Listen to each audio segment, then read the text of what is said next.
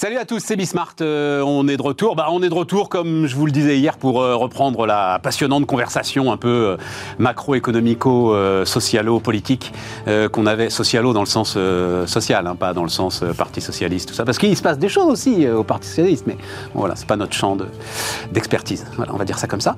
Donc, reprendre cette, discussion. Et on va d'ailleurs la redémarrer là où on l'avait démarré hier. Ça vous avait peut-être surpris et ça me permettra d'ailleurs de, de, de peut-être de expliquer un tout petit peu plus, mais c'est vrai qu'on avait démarré hier avec ce fameux décret, alors fameux, pas si fameux que ça, je l'admets, mais pour moi il était fameux, et d'ailleurs vous allez comprendre, si vous n'avez pas suivi la suite aujourd'hui, que pour Elisabeth Borne et pour les syndicats il était fameux aussi, euh, décret du 23 décembre sur l'assurance chômage. Donc euh, hier on se posait des questions, mais on y reviendra, on se demandait mais pourquoi ils ont fait un truc pareil? Visiblement Elisabeth Borne non plus n'a pas compris, donc Exit le décret, euh, donc on va reparler de tout ça, on va reparler des retraites, on va parler de la situation euh, macroéconomique de l'économie française, de l'industrie. Tiens, euh, très intéressante interview d'Alexandre Sobo dans l'opinion. Il dit des choses, je trouve, très intéressantes sur, sur l'état de l'industrie française et l'état de l'industrie européenne. Donc voilà, c'est parti, c'est un beau sommaire, c'est Bismart.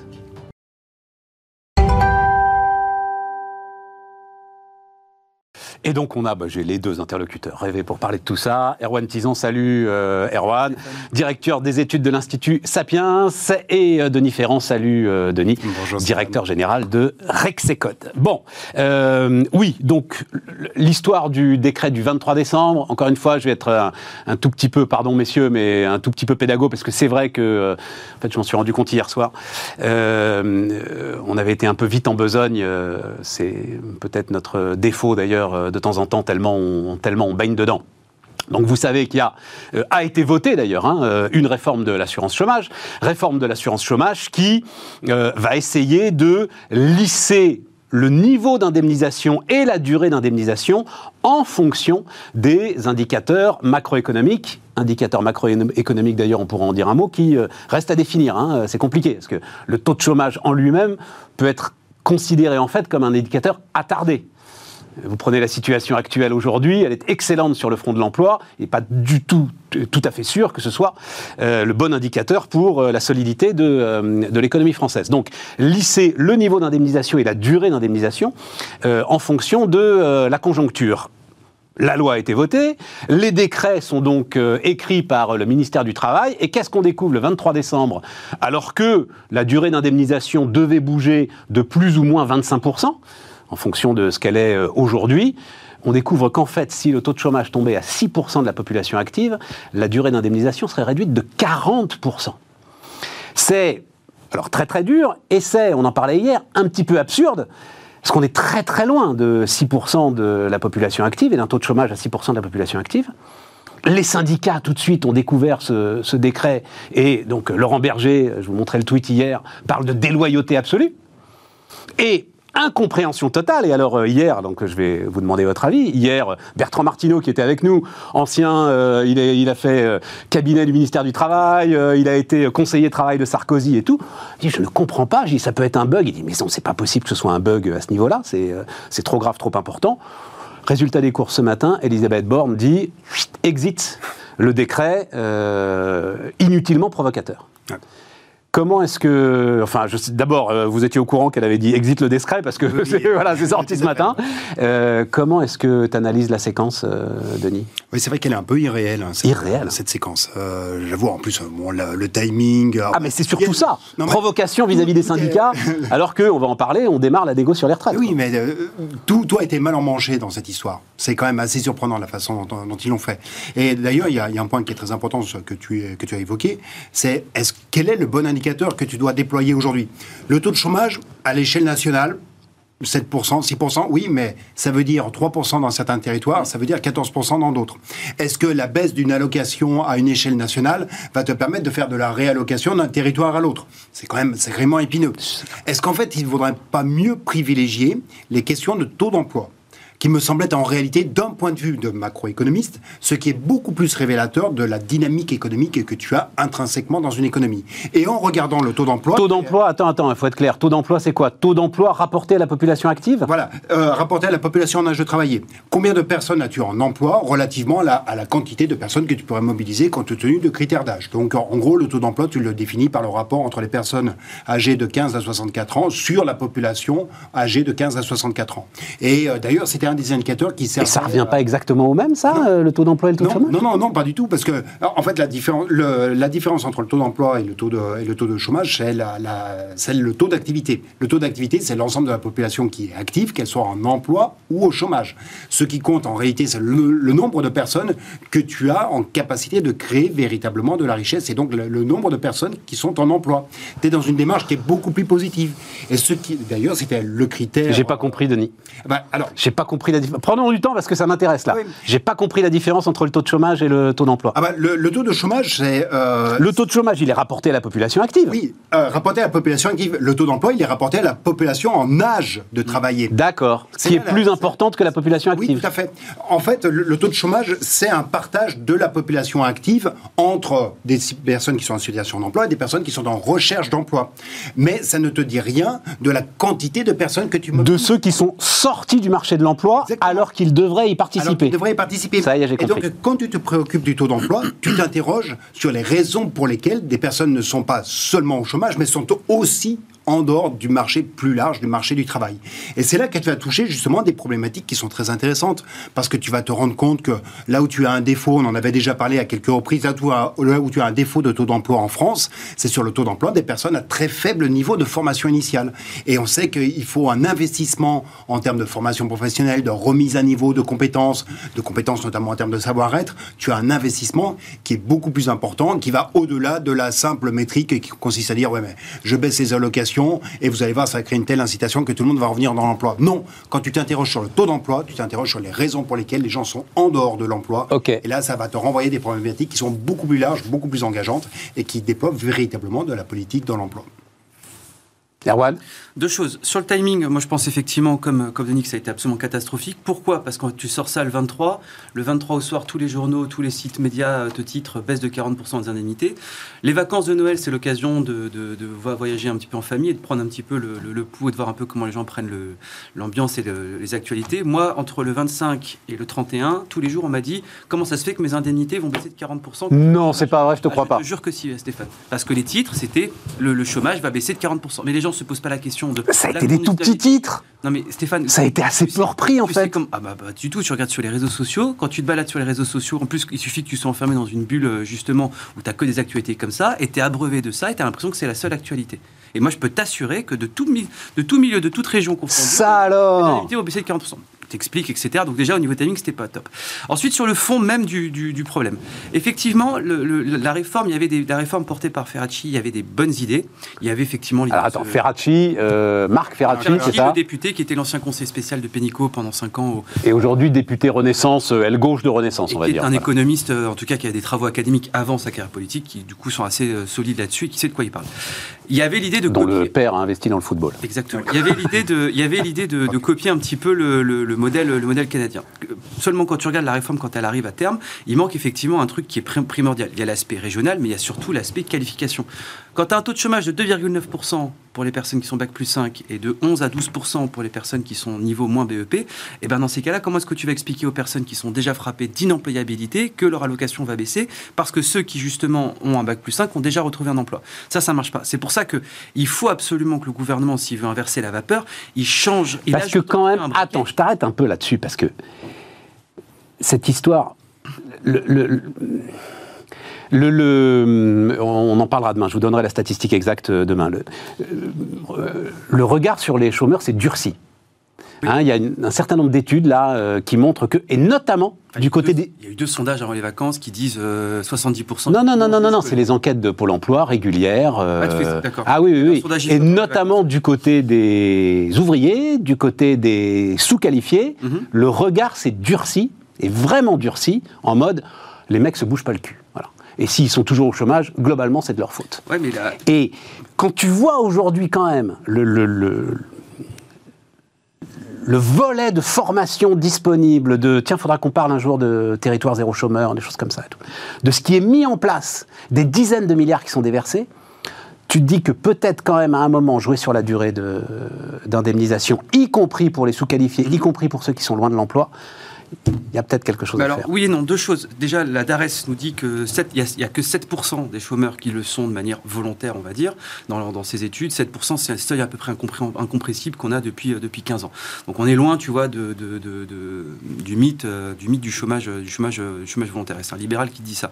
Deuxièmement, sur toutes les, les, aides en formation, etc., est-ce que as, quand tu as été voir un CFA, il n'y a pas longtemps, tu as été voir un centre de formation, tu as été voir justement quelque chose pour les demandeurs d'emploi, ça a été extrêmement simplifié par la réforme Pénico en 2018.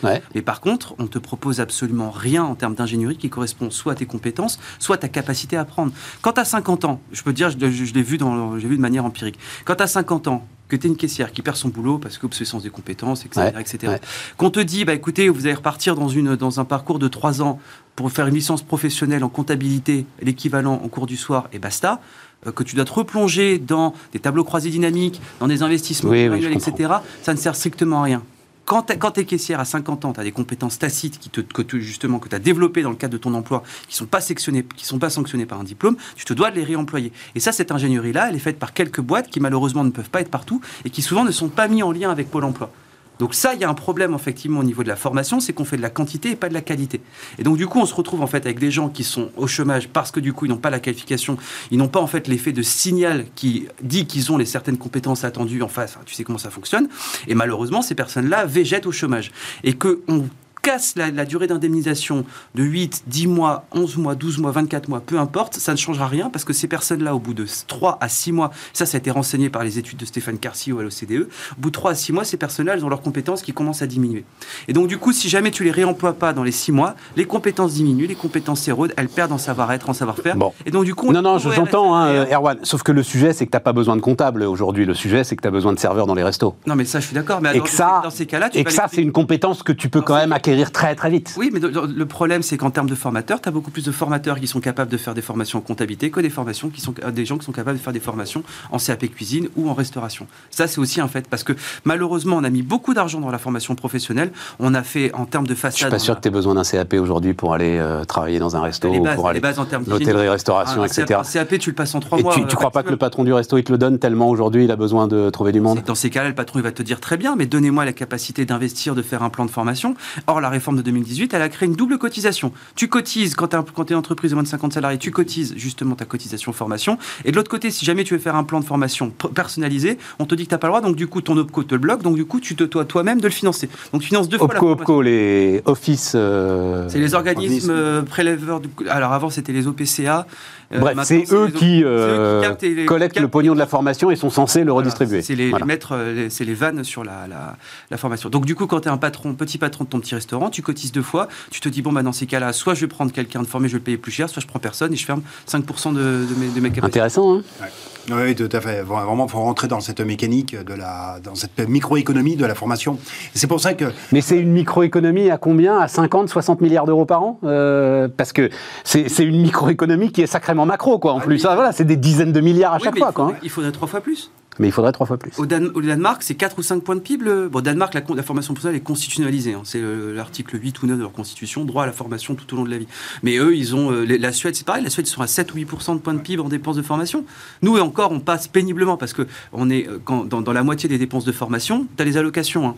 Donc, tu n'as pas des dépenses de formation en termes d'ingénierie et de logistique. Donc, en fait, quand tu regardes les dépenses pures et dures de formation, c'est-à-dire en termes de structure, en termes d'accompagnement, de, financement des formateurs, etc., c'est peanuts. Hein. On est un des derniers pays d'Europe là-dessus, malgré la très bonne réforme de 2018. Oui, euh, on met euh, beaucoup de.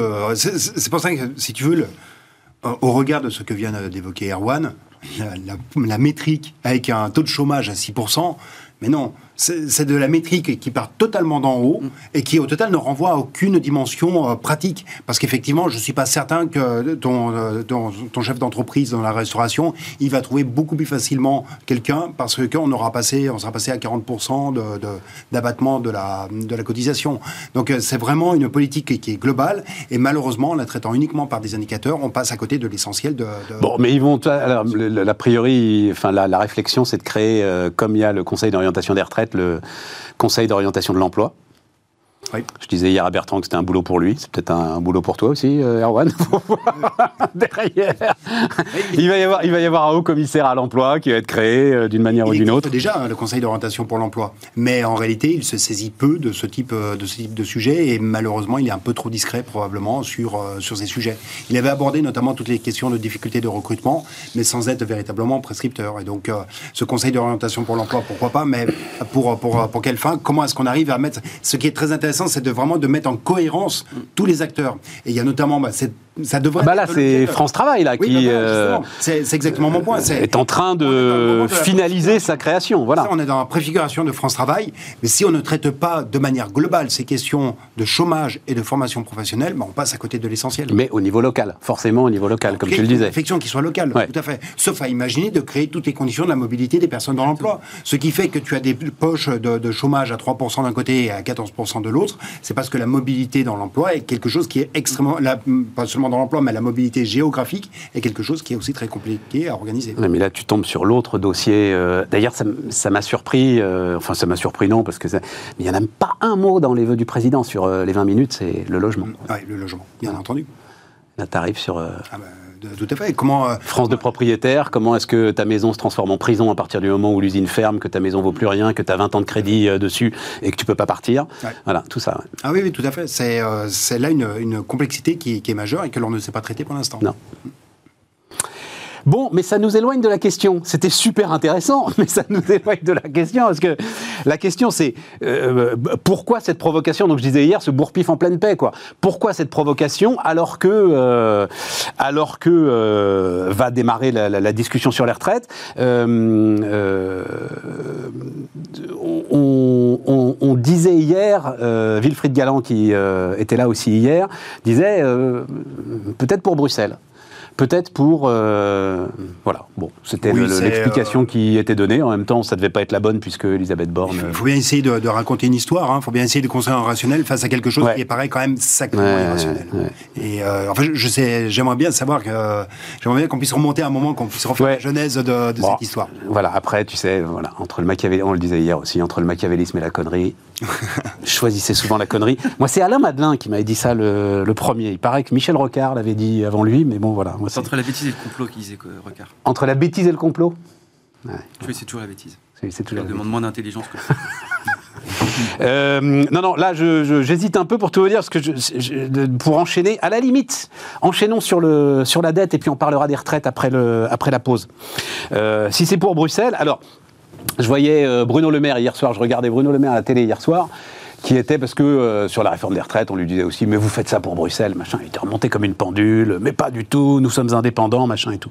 C'est le retour de la dette quand même, là, 2023. Euh, Comment est-ce que tu vois le truc oui, Denis. le retour de la dette, c'est quand même déjà 2022. Hein, c'est surtout. Enfin, 2022, ouais, mais on l'a pas trop payé 2022. Alors, effectivement, il y, y, a, y, a cette bouffée de, de fièvre sur les taux euh, sur quoi? Sur le mois de décembre, pas beaucoup plus, quoi. Oui, mais en fait, tu as, deux choses. Déjà, tu as la première étape qui a été le, la, première étape d'augmentation de la charge de la dette qui est liée à la dette indexée sur l'inflation. Bon, bah ça, c'est l'histoire de 2021, mais surtout de 2022.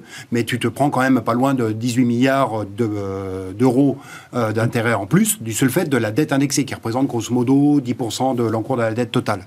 Comme elle est indexée sur l'inflation, ça, c'est 18 milliards Non, 18%, c'est 10% de, de la. Oui, c'est 18% d'augmentation de, de, de, charges d'intérêt euh, sur l'année 2022 par rapport à l'année 2021. Euh, Et donc, dans ces 18 milliards, je, je crois que c'est 17 qui viennent de, de la dette indexée c'était les ordres de grandeur qu'on D'accord. Ce qui fait que jusqu'à présent, tout ce qui n'est pas dette indexée n'a pas vrai, véritablement participé à la remontée des taux. Pas encore. Mais c'est en train de changer. Voilà. on, s'était amusé à faire un petit calcul euh, qui consistait à dire, bah, euh, imaginons que toute la dette qui vient à échéance jusqu'à fin 2023 tu dois euh, la remplacer aujourd'hui avec les taux d'intérêt d'aujourd'hui. Et euh, bah, d'ici 2023 vont tomber des dettes à une échéance de 30 ans, des, enfin qui avaient été émises il y a 30 ans, des dettes euh, qui avaient été émises à 10 ans. Et donc imagine que tu, tu t'endettes sur les mêmes maturités. Euh, aujourd'hui. Eh bien, euh, on avait à un moment un espoir de ce qu'on avait encore un petit délai de grâce, c'est-à-dire que de la dette ancienne avait été mise à des taux qui étaient très élevés. Oui. Bah, maintenant, c'est fini.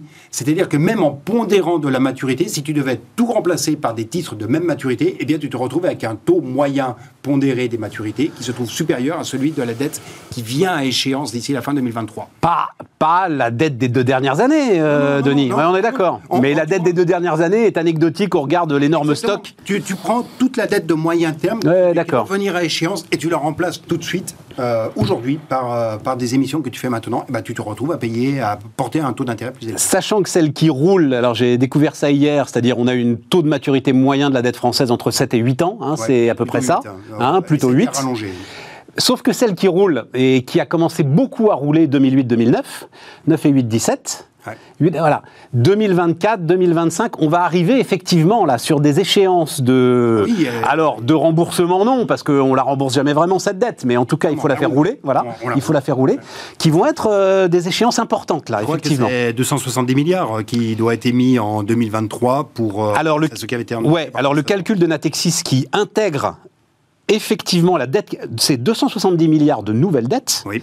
mais comme il va falloir en faire rouler euh, une bonne vingtaine, euh, on est sur, Natixis disait 290 milliards pour la France. Ouais. Avec donc le remboursement d'obligations arrivées à échéance. Ouais. Voilà. Euh, les besoins de financement vont progresser de 5% en zone euro en 2023, dit Natixis, pour un montant total de 1200 milliards d'euros. Sans le concours de la Banque Centrale Européenne, a priori. Exactement, puisque c'est à partir de mars qu'elle va commencer à ne plus réinvestir l'intégralité des titres euh, qu'elle porte actuellement et qui viennent à échéance. Voilà. Et, et avec aussi un autre aspect qu'il ne faut quand même pas oublier, Ça fait une équation euh, qui est un peu celle du boulanger. euh. Bonne année. Bonne année, oui, voilà, c'est ça. sur l'aspect de financement, en réalité, quand tu interroges bah, notamment le- les gros porteurs de titres, hein, que sont notamment les assureurs, quand tu les interroges, ils te disent en fait, c'est pas tant le niveau des taux qui est problématique que la vitesse à laquelle se fait la remontée. Et on, on sait tous, euh, bah, l'année du crack obligataire, c'était 1994, euh, le- l'année des cracks obligataires. Bah, en fait, quand tu regardes l'évolution des taux que tu as eu au cours de l'année 2022, elle a été plus rapide que l'évolution des taux que tu as eu au cours de l'année euh, 94. En gros, on a fait euh, 300 points de base en plus entre le début et la fin de l'année. Et en fait, c'est cette vitesse de déplacement qui crée des gros problèmes parce que tu as une baisse de la valeur de tes obligations qui est extrêmement forte. hein, c'est moins 20%. On en avait déjà parlé. euh, Tout à fait. Je me souviens. Tu, tu as moins 20% de, de valeur de tes obligations en plus, et euh, en, en moins, pardon, euh, que, que tu dois, que tu dois retrancher. Alors, bien entendu, un assureur, il va porter jusqu'à l'échéance pour l'essentiel. Mais si jamais il y a une demande de liquidation de plus en plus importante de titres, enfin par, par, les, par les porteurs de parts, euh, eh bien à ce moment-là, il va devoir constater, cet assureur, une perte sur, de- sur des liquidités qu'il porte. La grosse inquiétude, c'est d'avoir, non pas un bank run, mais d'avoir un insurance run, d'une certaine manière, avec des liquidations qui pourraient intervenir. Et ce qui fait que, de notre point de vue, en fait, la question est... Enfin, c'est là où quand même, non, non, mais il faut dire un mot quand même, euh, Denis, là-dessus. C'est là où la puissance de notre secteur bancaire et assurantiel est quand même une garantie. Ça nous prémunit. Voilà, ça nous prémunit euh, oui, d'une réelle panique obligataire Oui, oui, euh, oui, à sur la dette Je française. ne pense pas qu'il faille, euh, il faille l'exagérer. C'est simplement un risque qu'il faut avoir présent à l'esprit. Ce qui s'est passé pour la Grande-Bretagne. Exactement. Hmm. C'est exactement le, le cas des, des fonds de pension euh, britanniques qui se sont retrouvés en fait face à des appels de marge où ils n'ont pas eu d'autre choix que de liquider des titres, mais qui étaient totalement décotés. Tout à fait. Donc, euh, constaté de la perte face à laquelle eh bien, la Banque centrale d'Angleterre a dû intervenir. Donc, euh, c'est, mais je pense pas qu'il y a un risque qui soit majeur, mais en revanche, pour moi, le thème de 2023 ça va vraiment être le thème de la liquidité, Hmm. parce que la liquidité, dans toutes ses dimensions, c'est quand même sacrément resserré en 2022. Quand on voit les émissions. Quand tu dis liquidité, c'est la capacité qu'on va avoir à aller chercher ces 290 milliards. Oui, la capacité de la zone euro à bien aller chercher ces 1200 milliards. Tout à fait, mais la liquidité, elle est vraiment multiforme. C'est la liquidité de marché, la liquidité sur les titres souverains, euh, mais c'est aussi la liquidité pour l'ensemble des emprunteurs sur les marchés, mais également auprès du système bancaire. On est dans un contexte où les conditions du financement se sont resserrées, et donc on va avoir beaucoup plus de sélectivité qui va se faire désormais sur les, euh, sur les possibilités de financement, et c'est ça qui fera que tu as une année qui soit une année de récession soft ou d'une récession qui soit un petit peu plus, euh, un petit peu plus Et ça, je te donne la parole, Erwan, évidemment, hein, juste dernière question. Et ça, pour la France, c'est quand même en partie lié aux décisions que euh, le gouvernement va prendre, aux, aux- aux signaux qu'il va envoyer d'une forme de rigueur dans la tenue des comptes. Oui, oui, oui, tout à fait. Ça, va, ça va tenir. Ça, ça va être un, élément qui sera ça va être un élément. Erwan Tu parlais de l'absence de logement dans le discours du président de la République. Euh, il y a eu complètement une absence aussi de la gestion des comptes, des comptes publics. C'est, moi, je suis assez effaré le, de tout ce que vient de dire Denis avec, euh, avec brio comme d'habitude, mais c'est effarant de voir qu'on n'a aucune réflexion là-dessus. Au contraire, on continue d'avancer des chèques. Là, là, là tu t'absentes une semaine, du, de, tu coupes la clé pour une semaine, tu te rends compte qu'il y a deux ou trois nouveaux chèques. c'est ton, confrère François Langlais euh, qui fait une chronique dessus, je crois, sur tout ce qu'il a le droit. Prend la chronique d'un mec qui se lève le matin et moi, en fait, toute sa journée jonchée de chèques. Et ah, c'est vrai? Ah, j'ai pas vu ça. Tout du covoiturage au bois, au granulé, au machin, à l'essence. Ah, je dois dire le chèque bois, là, euh, qui est tombé là avant la fin de l'année. Et le, le, donc, ça, c'est un. En fait, le, gouvernement est tiraillé entre effectivement des signaux à envoyer, euh, notamment à ces euh, personnes qui veulent bien lui encore lui donner de l'argent, à des taux plus ou moins intéressants, et surtout à l'opinion publique qui, du coup, est en demande de plus en plus importante d'avoir justement une intervention étatique et de boucliers multiples. On revient justement sur, cette, sur ce deuxième pan. Le premier pan, peut-être qui va être, la chance qu'on a peut-être aussi, c'est qu'en 2023, l'Allemagne va en tout cas, va réappeler euh, pas mal d'obligations. Donc du coup, ça va, il va y avoir un appel d'air sur l'euro. Oui. dit l'Allemagne justement, de toute façon, euh, a besoin de, a besoin de liquidité. Donc du coup, potentiellement, notre taux d'intérêt en corrélation l'Allemagne, il pourrait euh, en tout cas jouir de cette situation-là. Sur le côté justement financement de la financement, on va dire de la sphère euh, de la sphère réelle, de la sphère en tout cas la protection de la sphère réelle. Là-dessus, c'est beaucoup plus complexe. Un débat qu'on a eu mille fois ici. C'est que on, vu qu'on ne peut plus vivre, la plupart des gens ne peuvent plus vivre décemment aujourd'hui de leur travail parce que leurs revenus sont complètement comprimés. Euh, je rappelle, hein, le revenu médian ces 15 dernières années a progressé deux fois moins vite que le revenu du D1 et le revenu du D9. Donc en gros des 10% les plus riches les 10% les plus pauvres. Donc la... Moins vite, Erwan, on a tout le temps. Donc la classe, moyenne, la classe moyenne, le temps c'est de l'argent, Non, non, pas, on est la, la, la, classe moyenne, justement, c'est largement appauvrie. Elle n'a plus la capacité, justement, de pouvoir euh, mettre de côté, de pouvoir épargner. Sa proportion marginale à épargner, je crois qu'elle est à 9%, quelque chose comme ça. Donc elle est, tu peux plus aujourd'hui euh, avoir, justement, de, un bas de laine pour te permettre de faire, de faire face à des hausses, des, des inflations, des, des, hausses inflationnistes, etc.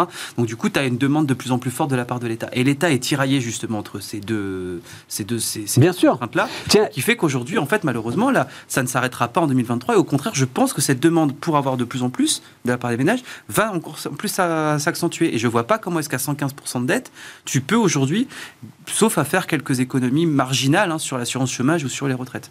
C'est euh, Jean-Luc Tavernier, directeur général de l'INSEE. C'est Jean-Luc, c'est ça. Hein. Euh, Jean-Luc Tavernier, qui, euh, on vous l'avait montré d'ailleurs, hein, juste avant les vacances. On va peut-être revoir l'image. Donc, avant les vacances, il y avait eu une réunion du Conseil national de la refondation. et donc, Jean-Luc Tavernier avait fait un petit speech sur la dépense publique. Et euh, il avait, alors je ne sais pas si on va pouvoir voir l'image, de toute façon on vous la, on vous la montrera, il avait montré notamment le, la croissance de la dépense publique, qui est aujourd'hui exclusivement le fait des dépenses de transfert exclusivement. Voilà, vous, le, vous la voyez là.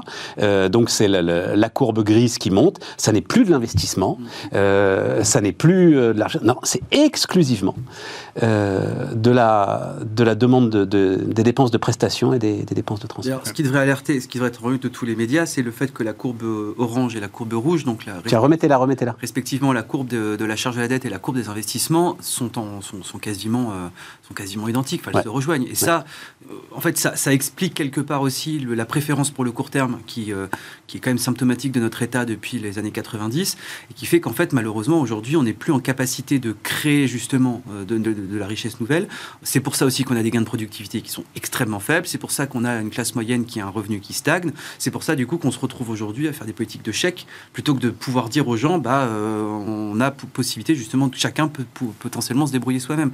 Et je, ça, ce temps qu'on n'aura pas justement mis ça sur le devant de la scène médiatique, en tout cas, et donc du coup politique, je pense qu'il y a beaucoup de problèmes qu'on n'arrivera pas à solutionner, c'est certain. Tiens, et autre image euh, à montrer, bah, qui viendrait que c'est code euh, pour le coup, euh, avant, de, avant la pause, l'image parallèle, c'est notre perte de compétitivité au sein de la zone euro. Hein. C'est alors donc voilà mon confrère Raphaël Legendre de, de, de l'opinion, mais il, il, a raison. C'est c'est vraiment la courbe qui devrait nous empêcher de dormir. Parce que là, c'est pas, c'est pas la Chine, euh, c'est pas, non, non, c'est au sein de la zone euro. D'autant que si on était, euh, à un moment, on était accompagné dans cette euh, descente. C'était l'Italie qui connaissait un mouvement exactement similaire à celui que, que l'on a en France. Mais depuis 2010, en fait, quand on fait la même courbe pour l'Italie, on se rend compte qu'il y a eu un arrêt de cette dégradation. Et même l'Italie est en train de regagner un peu de, part de marché avec un tissu industriel qui a retrouvé des marges de compétitivité que nous, on n'a pas encore réussi à, se redonner. Euh, bien, on va marquer une pause et puis euh, on va reparler des retraites dans un instant.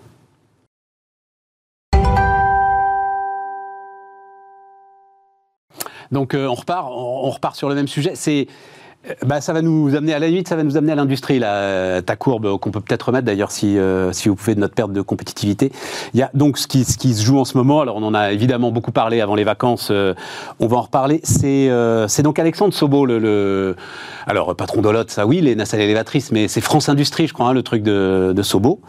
Il a été un moment candidat à la tête du MEDEF, peut-être qu'il le sera d'ailleurs à nouveau, hein, candidat à la, tête du, du, MEDEF. Il a été un moment à la tête de l'UIMM. Mmh. Bref, euh, et donc il parle d'une triple peine industrielle. Euh, donc c'est ce matin dans, l'opinion. Euh, donc il y a le système de subvention américain.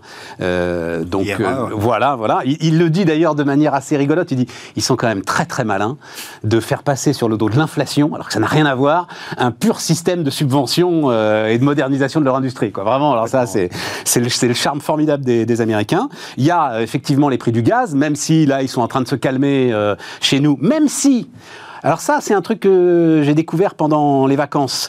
En fait, les responsables politiques américains, c'est le prix du libéralisme, sont assez furieux de la façon dont les producteurs de gaz américains traitent leurs propres industriels. Parce que quand vous avez l'Europe qui vous achète tout ce qui passe quatre fois plus cher que euh, l'Amérique, bah, le gaz, il part en Europe. Hein. voilà, ils en ont rien à foutre, les gars. Alors là, pour le coup, euh, souveraineté, patriotisme, etc., rien du tout. Mais enfin, quand même, t'es quand même sur un différentiel. Et puis, euh, cette taxe carbone aux frontières, alors ça, c'est le truc. Tu te dis, c'est quand même, ça, a priori, ça devait être bien, quoi, la taxe carbone aux frontières, et en fait, c'est une catastrophe. Donc euh, Sobo l'explique, hein, on l'a déjà euh, beaucoup expliqué, à partir du moment où ce ne sont pas les produits finis qui seront taxés aux frontières, mais euh, les barres d'acier, enfin un certain nombre des produits qui servent à construire, ben, qu'est-ce qui se passe? On va moins construire en Europe parce qu'on va moins importer de matières premières ou on va dire de produits semi-finis, et on va faire assembler l'ensemble de nos produits en dehors de l'Europe, premier point. Et deuxième point, en parallèle, pour ne pas affronter l'OMC, on pourra en dire un mot d'ailleurs de l'OMC, pour pas affronter l'Organisation mondiale du commerce.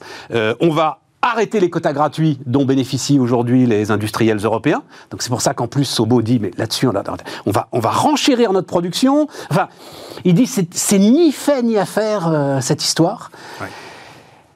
Et je trouve ça assez effrayant parce qu'au départ, la taxe carbone, tu dis, c'est d'ailleurs ce qu'il dit. Euh, il dit donc nous on choisit de taxer le carbone plutôt que de subventionner le décarboné, ce qui est le choix des Américains. Intellectuellement, c'est très séduisant, sauf qu'en pratique, ça ne marche absolument pas. Quoi. Voilà. Et donc, on est dans cette situation-là. Euh, c'est marrant parce que tu vois, ça pour faire le pont avec ce que l'on disait tout à l'heure sur, euh, sur les indicateurs, c'est un peu la, la même chose, euh, c'est-à-dire que c'est toujours le, le, réflexe réverbère, c'est-à-dire que tu cherches, tu cherches tes clés sous le réverbère parce que c'est là où tu peux voir où les chercher. en fait, la taxe carbone aux frontières, telle qu'elle se design, c'est un peu la même chose, c'est-à-dire que tu sais à peu près mesurer le contenu carbone d'une barre d'acier, du ciment que tu vas importer, et ça, tu peux donc dans ce cas en faire une métrique et dire quelle taxe tu vas pouvoir appliquer. En revanche, je vais essayer de comptabiliser le carbone que tu vas avoir dans un semi-conducteur c'est quand même autrement complexe. Et donc, euh, plutôt que de déployer des trésors d'intelligence, et qui seraient d'ailleurs aussi extrêmement coûteux en termes d'énergie... Euh, enfin, dans une automobile, tu pourrais quand même... Euh, attends... bon, visiblement, ils disent non, mais... Une autre... Les composants J'en sais rien. Dans, la manière dont sont désormais... Les boîtes le font, hein. Oui, mais dans, la manière Je vais aller regarder, il faut aller regarder le bilan annuel de Stellantis, à mon avis, tu as la décomposition totale du bilan carbone d'une 3008, hein je pense. Ouais, ouais, je, euh, bah, je sais pas. On va aller regarder. on va regarder. On va regarder. intéressant. Mais je pense que c'est vraiment cette dimension-là qui, qui, prime. C'est-à-dire, regardons ce que l'on est capable de mesurer. Commençons par ça, et puis ensuite on fera d'autres étapes. Mais oui, bien entendu, une barre d'acier, tu vas pas la consommer. Ben oui, mais sauf que c'est une connerie parce que à l'arrivée, le, voilà, l'enfer pavé de bonnes intentions. C'est vraiment ça. Exactement. C'est exactement ça. Mais parce que tu ne t'es pas doté des moyens de chercher au bon endroit il faudra... Attends, parce que l'histoire du réverbère, nous, on la connaît. Mais c'est qui d'ailleurs? C'est Keynes? Euh, Oui, c'était Keynes. C'est Keynes. Donc un gars euh, cherche ses clés. Euh, ben, je peux vous aider, ben, j'ai perdu mes clés, donc c'est sous un réverbère, mais c'est là que vous avez perdu. Ben, je sais pas, mais c'est là qu'il y a de la lumière. Hein. c'est ça l'histoire que raconte Keynes. Et Keynes dit, parfois il faut aller chercher les clés là où il n'y a pas de lumière. Voilà. C'est d'ailleurs souvent là qu'elles sont. Erwan, cette histoire de taxe carbone, cette histoire de triple peine pour l'industrie européenne, Enfin, moi, je, disais avant les vacances qu'on était sur un sujet existentiel. Mmh, en ce qui nous concerne, je pense. Particulièrement l'Allemagne. Tu as, le, bon, as le côté énergétique, effectivement. J'entends des, des, entrepreneurs qui disent, ou des chefs d'entreprise qui disent, bah, ça continue comme ça, on va se délocaliser aux États-Unis parce que l'énergie est moins chère. Le coût de la délocalisation, pour l'instant, il reste supérieur au gain que tu pourrais avoir d'un point de vue énergétique. C'est pour ça que l'Europe a peut-être aussi intérêt à annoncer un plan sur les dix prochaines années en disant, vous inquiétez pas, les réacteurs arrivent, ou en tout cas, la, la source de production arrive, parce que, auquel cas, si jamais tu n'as pas cette, cet investissement-là qui est fait plus tard, l'investissement lié à la délocalisation deviendra moindre que la facture énergétique sur ces 20 prochaines années. Donc ça, déjà, tu as un, un, peu de stabilité à apporter à tes entreprises. Pour l'instant, on voit rien là-dessus, bon, en même temps, euh, ça m'étonne pas, vu qu'on voit l'image du nucléaire en Europe, même si ça tend à changer.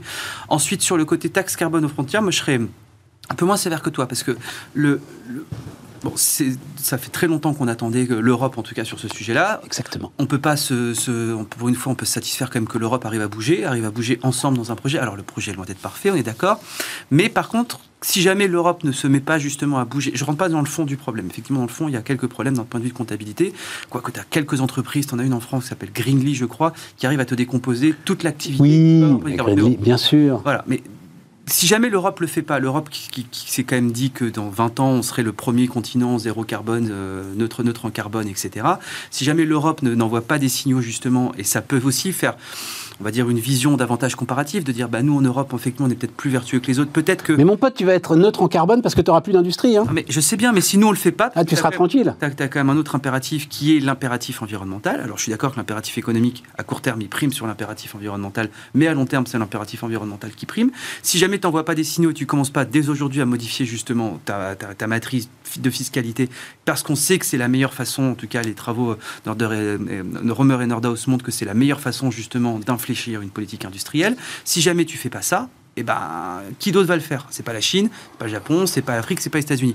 Donc, moi, je vois ça plutôt comme un effet de signal plus politique qu'autre chose, en disant c'est qui euh, le socialisme dans un seul pays? C'est Staline, c'est ça hein, euh, le, problème, c'est si tu. Évidemment, tu as raison, euh, Erwan. mais si t'as pas, si pas Si tu es en face des Américains qui te font un bras d'honneur, des Chinois qui te font un bras d'honneur, et, disons-le d'un mot, parce qu'une OMC qui alors est à l'arrêt total, il n'y a, plus, a plus de juges pour les discussions sur l'agriculture, il n'y a plus de juges pour les discussions sur la pêche, et il n'y a plus de juges sur, pour les cours d'appel. Donc il n'y a plus d'OMC en fait, il n'y a plus d'Organisation mondiale du commerce. Mais fais-leur un bras d'honneur à ce moment-là. Mets ta taxe carbone aux frontières, mais n'arrête pas la politique de quotas gratuits pour euh, les industriels européens. Tu vois, c'est ça le truc. C'est ça que je dis que sur le fond, tout n'était pas parfait. Moi, je te parle de la forme. Moi, je me satisfais d'avoir, une forme satisfaisante avec un fond à parfaire, si tu veux. Parce que l'Europe, pour une fois, a montré son, efficacité là-dessus. On montre que le problème, on le prend à bras le corps. Et peut-être qu'on est en train d'enclencher une politique. si l'Europe l'avait pas fait, personne ne, personne ne, ne, serait-ce qu'enclencher un mouvement, justement, qui est absolument nécessaire d'un point de vue mondial. Donc, il y a un petit pas qui est fait. Le petit pas n'est pas parfait, mais en tout cas, il est peut-être un peu hésitant, mais au moins, il est franc. Donc, je pense que là-dessus, c'est peut-être le premier pas.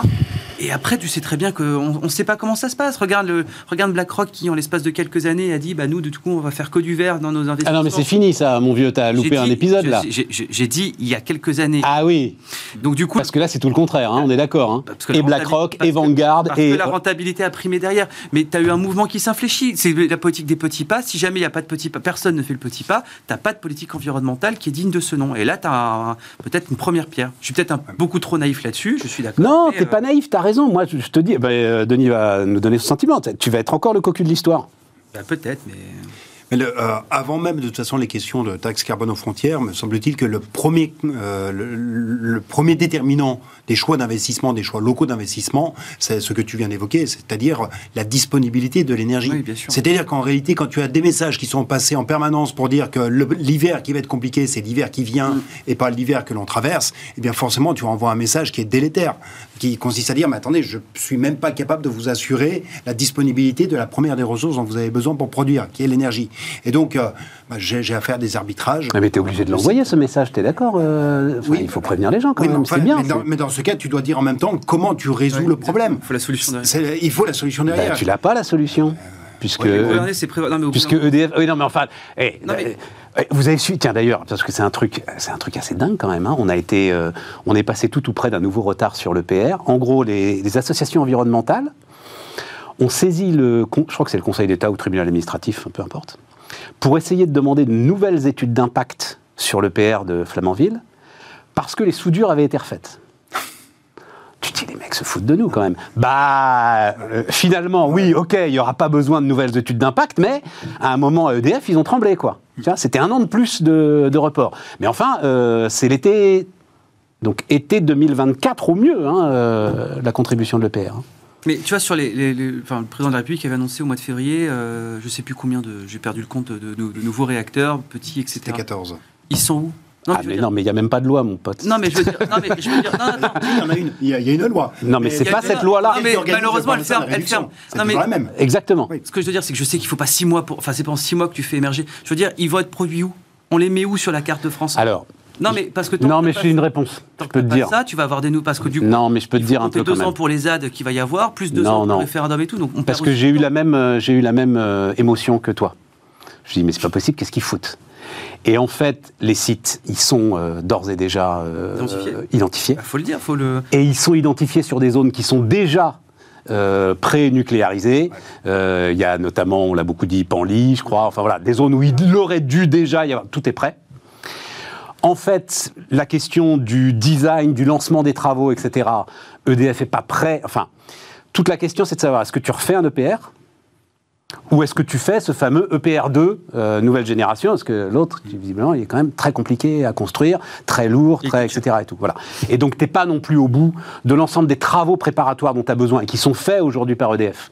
Pour, euh, donc, si tu veux, c'est pas très grave si la loi prend du retard, dans la mesure où, de toute façon, elle n'aurait pas eu d'effet immédiat sur le lancement des travaux. Tu vois ce que je veux dire? Voilà. tu, Mais bah, tu vois, pour moi, ça, c'est plus problématique, c'est beaucoup plus générateur de désindustrialisation en Europe que peut l'être une taxe carbone euh, mal faite parce que du coup, tu n'as pas de visibilité, tu pas de... parce que ce que je viens de te dire là, les gens ne euh, le savent pas forcément et se posent des questions. non, mais attention, la loi... J'allais dire, ça améliorerait nos comptes, je suis même pas sûr en fait. La, la loi qui va être votée là, la loi énergie renouvelable, mhm. c'est pas dans celle-là qu'il y aura les, six réacteurs. Non, non, non, non, non, non il va, y avoir une loi nucléaire après. Et entre les deux, il y a les retraites à faire passer et le projet de loi immigration à faire passer. Hein. Voilà. Ça va, être dur. Euh, sur l'énergie, euh, un point qui, euh, que l'on oublie un peu trop souvent, c'est que jusqu'à présent, quand on regardait les crises de l'énergie, c'était des crises qui étaient très immédiates. C'était des mm. crises qui venaient du pétrole et très rapidement, ça se transmettait dans les prix. Or, la, spécificité de cette crise de l'énergie, c'est qu'elle porte sur des produits qui font l'objet de contrats. Et vous avez une étude qui était très intéressante, qui a été sortie par l'INSEE à la fin de l'année dernière dans sa, note de conjoncture, qui montrait qu'en gros, bah, le choc de l'énergie, on l'a pas vu jusqu'à présent.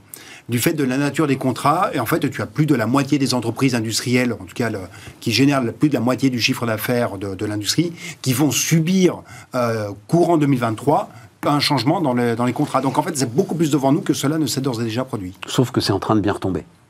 Bah, que l'hiver que, ultra doux que l'on traverse ah euh, est en train de nous sauver, quoi. Voilà. Mais euh, les, est en train de nous sauver. les contrats, ils se négocient pas sur la base du prix euh, spot d'aujourd'hui. Non. Ils se négocient sur la base du prix spot que tu as observé pendant une période. sur oui, mais ça te donne une marge de négociation. C'est quand même beaucoup plus intéressant d'aller voir ton fournisseur d'énergie quand tu es à 80 euros le mégawattheure que quand tu es à 250 euros le mégawattheure.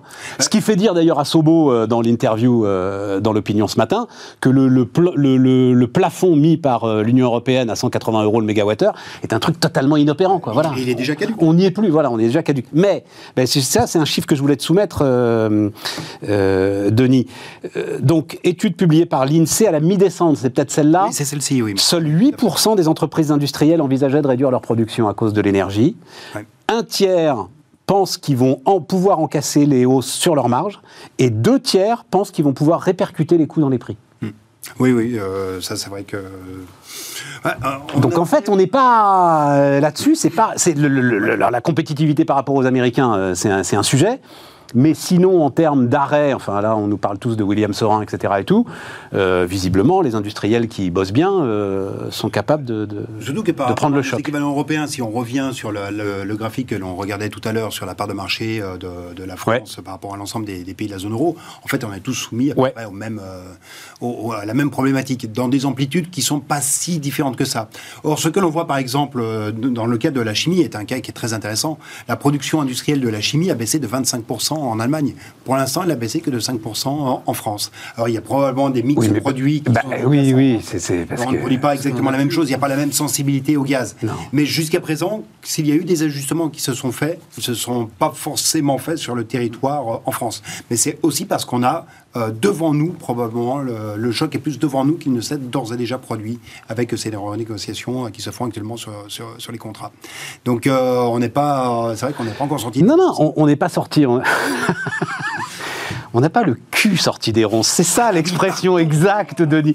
Donc je sens bien là que voilà, tu, tu représentes un institut, euh, euh, des, sommités économiques, donc tu essayes d'atténuer un peu le propos, mais euh, non, non, non, on n'a pas le cul sorti des ronces. Oui, et surtout que ça nous ramène, parce que tout se tient, tu n'as plus non plus les moyens de lâcher la machine à subvention. Bruno Le Maire disait hier soir, répétait, moi j'ai 10 milliards pour le bouclier énergétique pour les entreprises en 2023, et il n'y aura pas un euro de plus. Quoi. Voilà. Peut-être pour revenir sur ton, ton point sur les, marges de production qu'il peut y avoir ouais, les entreprises, on avait fait une enquête avec BPI France auprès des PME. Je me souviens de ça euh, je, de, mémoire, c'est moins de 10% des patrons de PME qui déclarent pouvoir euh, réduire leur, euh, leur, leur, consommation d'électricité ou de gaz sans toucher à leur niveau de production. Donc les marges, les marges de manœuvre que tu as en termes d'énergie sont extrêmement, extrêmement minces. D'accord, mais ça, ça ne dit pas de leur capacité à les répercuter sur les prix. Oui, tout à fait. Voilà. Ça, ne dit rien. Non, non, c'était vraiment la, mesure très, très physique. Les marges de manœuvre en termes de capacité de produire sont quand même, sont quand même très faibles. Euh, et donc, tu dois encaisser le choc. Et bien, évidemment, après, bah, euh, ça nous rappelle une chose, hein, c'est que quand tu as de l'inflation, l'inflation, c'est toujours un conflit de répartition. C'est un conflit de répartition entre des pays qui sont price takers et d'autres qui sont price makers. C'est la même chose entre les entreprises, entre celles qui sont en capacité de répercuter les prix et celles qui sont en capacité uniquement de prendre ces prix. Tout à fait. Bon, les retraites. Euh, donc ce matin, Elisabeth Borne, que euh, Erwan Tison a écouté, euh, a dit 65 ans, c'est pas un totem. Elle a dit ça, Elisabeth Borne. Elle a dit il y a d'autres solutions. moi, je comprends plus rien. Ben moi non plus. Ah, on est d'accord. J'ai l'impression qu'ils ont un petit problème de pilotage avec les chiffres. Hein, entre non, je crois qu'Elisabeth Borne, enfin c'est ce qu'on... Alors j'y connais rien, mais euh, l'histoire de cette femme est une histoire euh, très liée aux négociations. Elle sait ce que c'est que des syndicats, elle sait ce que c'est que la négociation. Euh, elle a été dans les cabinets du ministère du Travail à gauche. elle a une fibre sociale importante. Et je ne sais pas si elle n'est pas un peu à essayer de challenger le président sur l'idée 64, 65 ans et il faut y aller. Et, euh, Politiquement, le président Macron avait dit, je crois, euh, si mes souvenirs sont bons entre les deux tours, que euh, ce serait plutôt 64 ans, ou alors c'est l'inverse, il avait dit d'avoir 64 puis après 65 ans pour allier, je sais. Mais il a dit, il a dit campagne du premier tour 65. Oui, voilà, c'est ça. Ensuite, entre les deux tours, faut voir. Et après, alors qu'on pensait, souviens-toi, après son élection, on se dit, euh, c'est fini la réforme des retraites, il ne la fera pas. Hmm. Et puis, euh, arrêter ce, bruit défaitiste, etc. et tout, non seulement je vais la faire, mais en plus, ce sera 65 ans, tout le monde dehors, fermez tous les rangs et on y va. Parce que si 65 ans, c'est pas un totem et que du coup 64 le devient, 64, il n'y a pas besoin de réforme. T'as la réforme Touraine qui normalement va être amenée. Euh. Non, mais non, on, revient sur ça, c'est le débat. Euh. Bah. pour le coup, je suis, j'ai changé de camp moi, euh, à vous discuter avec vous pendant toute l'année. Non, l'âge légal est un marqueur. Oui, mais bien sûr. Pour, je te parle dans les faits. Moi. Et pas pour les retraites, on est bien d'accord, mais pour le travailler plus et pour apporter 30 milliards d'euros supplémentaires. Dans les faits économiques, pas dans le marqueur politique. On est d'accord. économique, le, le, le, Mais non, dans les faits économiques aussi. Dans les faits économiques, 64 ans, c'est un marqueur pour l'ensemble des entreprises. 64 ans, c'est un marqueur pour l'ensemble des directions de ressources humaines. 64 ans, ça t'augmente la quantité de travail. L'âge légal t'augmente la quantité de travail de manière beaucoup plus radicale que l'augmentation de la durée de cotisation. Mais le corps te dit que 64 ans, pour l'instant, à, à réforme équivalente, Oui, mais c'est pas mon sujet le corps. Moi, mon sujet, c'est qu'on travaille plus. Mais non, c'est qu'on travaille plus pour payer plus d'impôts, c'est qu'on travaille plus pour payer plus de cotisations sociales, c'est qu'on travaille plus pour l'ensemble du système. D'accord, mais là c'est autre chose. Et par contre, on n'en prend pas du tout le chemin parce que travailler plus. Euh, enfin, il y, a quand même un chiffre aujourd'hui. On a, nous, depuis 2019, on a vu que la productivité du travail a diminué de 3% ce qui là aussi devrait être un sujet absolument. Tu m'avais dit ça. du Mais si, si, tu travailles plus, si tu travailles 2% plus longtemps sur ta vie professionnelle, mais que tu produis 3% en moins, au final, tu as perdu en production. Donc, tant que tu n'auras pas travaillé mieux, cherché tout simplement à retrouver des gains de productivité, ça sert strictement à rien en plus de continuer à déplacer l'âge de la retraite. Donc, plutôt que d'abord de se dire on va travailler plus, euh, qui en plus pour moi est un, un non-sens pour le coup dans l'histoire économique, parce que l'histoire économique, je ne vais pas faire mon marxiste, mais elle tend justement à la diminution du temps de travail par l'augmentation des gains de productivité. Et donc, du coup, de repartir à 65 ans, je, encore une fois, c'est libéral qui te parle, moi je trouve que ce serait peut-être une régression sociale qui en plus ne va pas dans le sens de normalement d'une société qui fonctionne bien. On devrait plutôt euh, se poser la question d'aller vers moins. Mais si jamais c'est travailler plus avec une productivité du travail moindre, ça ne sert strictement à rien.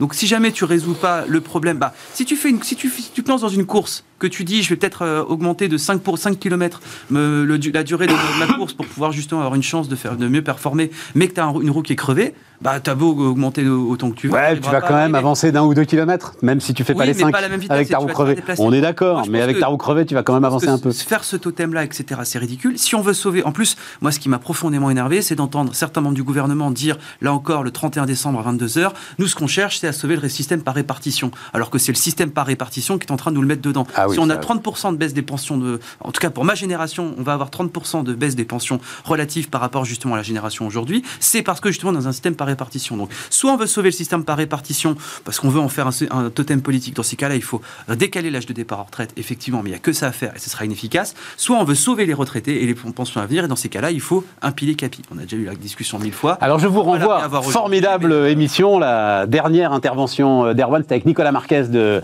l'Institut Molinari qui est très calé sur euh, les questions de retraite par répartition. Et vraiment, on va au bout du sujet. Euh, on a les vrais chiffres que j'ai évidemment oubliés depuis, mais euh, les choses sont vraiment très intéressantes. Vous retrouvez ça, c'était juste avant les vacances, hein, et vous retrouvez ça sur, sur notre site internet. C'est euh, pas un totem pour toi, Denis 64, 65 ans? J'ai été convaincu, moi, au bout de... Alors que j'étais d'accord avec toi, Erwan, mais en fait, le sujet, et alors je vais pas le répéter parce que je le dis à peu près à chaque fois, je ne comprends pas que le gouvernement ne dise pas plus que Travailler plus, c'est pas seulement solidifier les retraites. Travailler plus, c'est plus d'argent pour l'hôpital, c'est plus d'argent pour l'école, c'est plus de recettes d'une manière générale pour l'ensemble de notre système, bon Dieu. Exactement, c'est toute la discussion du double dividende euh, que l'on doit, que doit mettre en, place. C'est ce double dividende qui fait que bah, tu gagnes plus parce que bah, tu travailles plus longtemps, mais surtout bah, tu, tu redistribues plus, tu crées des conditions d'une croissance un petit peu plus euh, importante. Et ce message-là, malheureusement, ne le construit pas assez. On présente uniquement sous l'aspect, on va dire, très victimaire de la personne qui, d'un seul coup, voit son horizon s'allonger de quelques mois, alors qu'elle était à un an du départ de la retraite. Donc oui, évidemment, c'est ce type de figure-là que l'on va mettre en avant. Mais sans, en oubliant de dire que parce que tout le monde travaille un peu plus, eh bien, tu, tu crées les conditions de redistribuer aussi un petit peu plus dans l'ensemble du, euh, du, paysage. Mais ça renvoie de toute façon, là encore, à la question que l'on a adressée euh, dans un premier temps, qui est comment tu crées les conditions de l'insertion durable dans l'emploi mmh. des personnes. Et donc, euh, comment tu fais en sorte que la, formation tout au long de la vie, soit une réalité, que tu aies l'adaptation des compétences en permanence? Oui, mais ça, ça se fait. Euh, on, le voit depuis, depuis réforme Fillon, en fait. Mmh. Tu vois que réforme après réforme, en fait, et c'est pour ça que l'âge légal est important, les directions des ressources humaines sont bien obligées de suivre le mouvement. Et donc le décalage aujourd'hui et le, le, vrai bug aujourd'hui dans euh, notre quantité de travail, c'est plus 55-65 ans. C'est bien 60-65 ans. Tout à fait. Et les 55-60 ans, eux, ils sont dans une aujourd'hui. Euh, on est à 60% de. Ouais, enfin tout à fait comparable à ce qui se fait dans les autres. Un point par an depuis 15 ans. Hein. Voilà. oui, sur cette catégorie. Exactement. Et, donc, et donc il faut continuer ce mouvement. Euh, là-dessus. Oui, alors effectivement, euh, ceux qui sont dans la transition, c'est compliqué. Voilà. Oui, mais je pense qu'on arrivera. Toujours compliqué. C'est penser aussi la manière d'être inséré dans l'emploi. Euh, il y a quelque chose qui a totalement fait un flop, c'était le contrat de génération. Mm. Euh, oh, J'ai même oublié ce que c'était. C'était le, c'était l'idée, c'était. Ah oui, un jeune, un vieux là. Ouais, un jeune, un vieux. Oh, mais bon, c'était. Euh, c'est comme les taxes carbone, ça. C'est intellectuellement, c'est génial, mais en fait, ah, c'est toujours arrive pas. Qui est de bonne intention, hein, c'est toujours la même chose. Mais c'était, ça participait d'une démarche. Et mais, tu vois, tu organises un peu la, fin de carrière en sifflet. Et donc, tu crées aussi les conditions de l'accompagnement d'une nouvelle génération qui va venir te, remplacer dans ton, dans ton emploi. Bon, bah, On disait hier que les syndicats étaient plus dans le jeu. Vous êtes d'accord euh, avec ça? C'est-à-dire que Borne, elle les reçoit là euh, pendant deux jours, elle va recevoir les syndicats. tu te demandes à quoi ça sert et tout. Et que le, la SNCF. oui, les médecins. On t'a sans doute plus parlé de la grève des contrôleurs SNCF que de l'assurance chômage quand même dans tes, dans tes, dans tes prégressions de. Parce que ceux qui devaient venir n'étaient pas là. Donc ceux qui étaient touchés, ils pouvaient pas en parler. Mais, non, mais est-ce qu'ils sont encore dans le jeu, les syndicats? Moi, je pense pas. Ouais, c'est ça. Il y, a, là ce qu'on voit depuis les gilets, enfin c'est profond, hein, mais depuis les gilets jaunes, effectivement, cette crise de la représentativité. Quand tu regardes la représentativité des syndicats, c'est une des plus faibles d'Europe. Euh, les corps, enfin les corps intermédiaires s'organisent autrement en fait. La, société s'organise en dehors de ces corps intermédiaires là. Euh, ce qui se passe, c'est là euh, quand tu quand écoutais certains syndicalistes qui étaient extrêmement gênés de la grève des, des, contrôleurs, alors que pourtant normalement ils auraient dû être extrêmement fiers. Hein. Tu bloques le pays pendant pendant deux jours, personne ne le voit venir, etc. Normalement, c'est ils, ils auraient pu, pu, en prendre la paternité. Mais je pense qu'en fait, ils représentent plus rien ni personne. Je vois Cite-moi le nouveau patron de, de, FO. J'ai appris que ça avait changé il y a 30 ans, c'est Verrier qui n'est plus là. Et en plus, euh, tu sais quoi, j'ai une citation de lui, j'ai pas mis son nom. Ben... Parce que, non, non, mais c'est intéressant, parce qu'il, donc le, c'était dans les échos euh, ce matin, il dit, mais tout le monde pense qu'on est associé au truc des retraites et tout, qu'on sait tout, mais il dit, mais en vérité, on sait rien, quoi. Carrière longue, pénibilité, régime spéciaux et tout, on ne sait rien. Et la crise de représentativité a fait que du coup, ils ont été bypassés, ils ne servent plus à rien, et en tout cas, ils sont perçus comme ne, représentant, ne servant plus à rien. D'un point de vue macro, hein. d'un point de vue micro, on voit qu'ils sont encore toujours aussi efficaces en termes de, contrats qui sont signés, en termes d'accords qui sont signés. Tout à fait. Au niveau local, on en a vraiment besoin. D'ailleurs, c'est marrant parce que c'est les travaux de Ferracci aussi sur le meilleur euh, degré de représentativité d'un syndicat, et on voit qu'en fait, c'est soit hyper centralisé, soit hyper décentralisé. Et nous, on est dans une semi-centralisation, et on voit que ça marche pas. Et donc, du coup, c'est très efficace d'avoir un délégué du personnel à la machine à café le matin, mais ce n'est plus du tout d'avoir euh, des personnes qui, qui brandissent euh, le point gauche en disant ben, on, va, on va faire la révolution. C'est vrai que c'est vraiment un, phénomène qui est très remarquable hein, sur la période actuelle. C'est effectivement, c'est un peu ce que l'on a vu avec mmh. les, les, Gilets jaunes, mais de voir ce mouvement sur les contrôleurs qui est totalement en dehors des appareils, c'est la même chose aussi pour les médecins particulier, hein, bien entendu, mais on voit que ce sont des mouvements qui se cristallisent par eux-mêmes, qui sont presque sui generis et en dehors des appareils. Et est-ce qu'on n'a pas d'une certaine manière un peu la même, euh, crise que celle qui a concerné les partis politiques, euh, et en tout cas les grands partis politiques qui touche désormais des corps institutionnels. Le problème, c'est euh, quand tu as un gouvernement, avec qui est-ce que tu dois discuter? Ben, voilà. Et euh, jusqu'à présent, bah, un corps. C'est pour ça qu'il serait assez légitime à dire on veut pas discuter, en fait, puisqu'ils veulent pas discuter, euh, le gouvernement. C'est ça la posture, quand même. Hein. On consulte, il n'y a pas de négociation. Oui, c'est vrai. Il n'y a, pas de, a pas de négo. Ben, ce chiffre que je donnais hier, Erwan, là, tu parlais du délégué du personnel à la machine à café. Donc, la constitution des CSE, des comités socio-économiques a fait disparaître, chiffre de la SNCF, 70% des représentants du personnel de la SNCF. Mais en même temps. Euh, Et des frais de représentation. Bah oui, voilà. Euh, en même temps, tu ne peux pas payer non plus ces gars. À chaque fois, c'est des jours de délégation. Enfin, ça coûte des sous à l'entreprise. Sur le syndicalisme, euh, tu parlais de la grève SNCF. J'avais fait un papier pour le Figaro par de Noël en disant qu'il allait avoir cette grève allait potentiellement introduire une triple concurrence sur l'ouverture des lignes, sur l'ouverture de la technologie, notamment en développant le transport autonome, mais aussi sur la syndicalisation. Et en se disant peut-être qu'on a appel à de nouvelles façons justement de, de, de concurrencer un peu les centrales historiques. Peut-être que le monopole au premier tour des élections syndicale va être sauté. Aujourd'hui, tu es obligé d'être attaché à, une centrale pour pouvoir te présenter.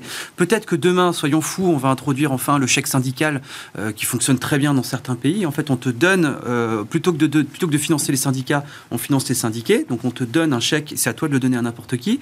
Il y a en France une myriade, je pourrais te retrouver les noms, de syndicats qui sont en train de se créer en dehors des entreprises, des syndicats de services, des coopératives de services. Euh, ils sont très présents notamment dans le milieu du portage salarial, où en fait, ils sont présents pour à la fois faire de la défense presque individuelle euh, sur demande de la plupart des salariés, mais ils font aussi de la formation, de l'accompagnement, de l'insertion.